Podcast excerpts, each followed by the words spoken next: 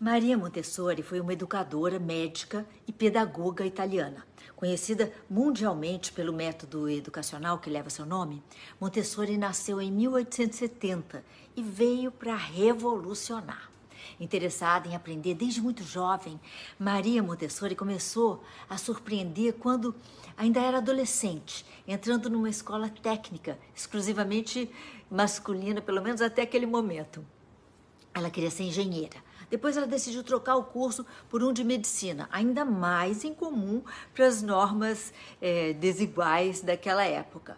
Mesmo tendo sido constantemente desmerecida por ser mulher, por seu gênero, Montessori conseguiu completar a faculdade com honras, tornando-se uma das primeiras médicas da Itália. Passou a trabalhar em hospitais imediatamente, virando uma pediatra de destaque com uma especialização em, em psiquiatria. Desde o início, Montessori teve como foco o auxílio a crianças com problemas cognitivos, militando em prol da educação igualitária para os deficientes, assim como em defesa dos direitos das mulheres. A partir do início do século XX, ela passou a treinar e capacitar professores para educar deficientes. Os resultados foram tão impressionantes, de impossíveis de ensinar, os estudantes de Montessori e seus discípulos passaram a alunos excelentes, chegando a ter sucesso em testes para crianças chamadas de normais.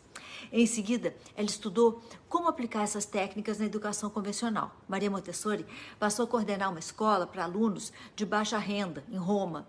E lá ela realizou seus primeiros testes do, do novo método, cujo cerne é o interesse e a liberdade das crianças. Para ela, liberdade e disciplina se equilibram e não devem andar separadas.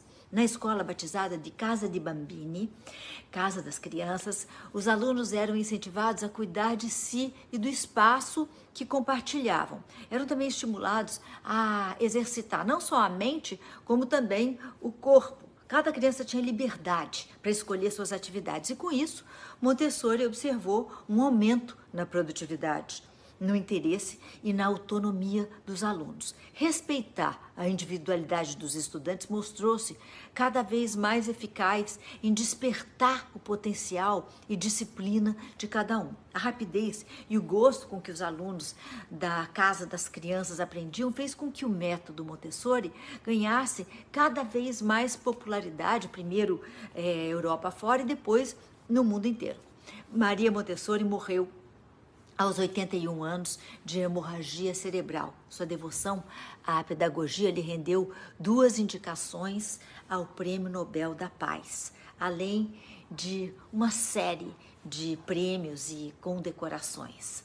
As milhares de escolas Montessori espalhadas pelo mundo são o maior reflexo dos anos de trabalho e dedicação da pedagoga italiana mais famosa de todos os tempos. Minha filha estudou numa escola montessoriana e eu também.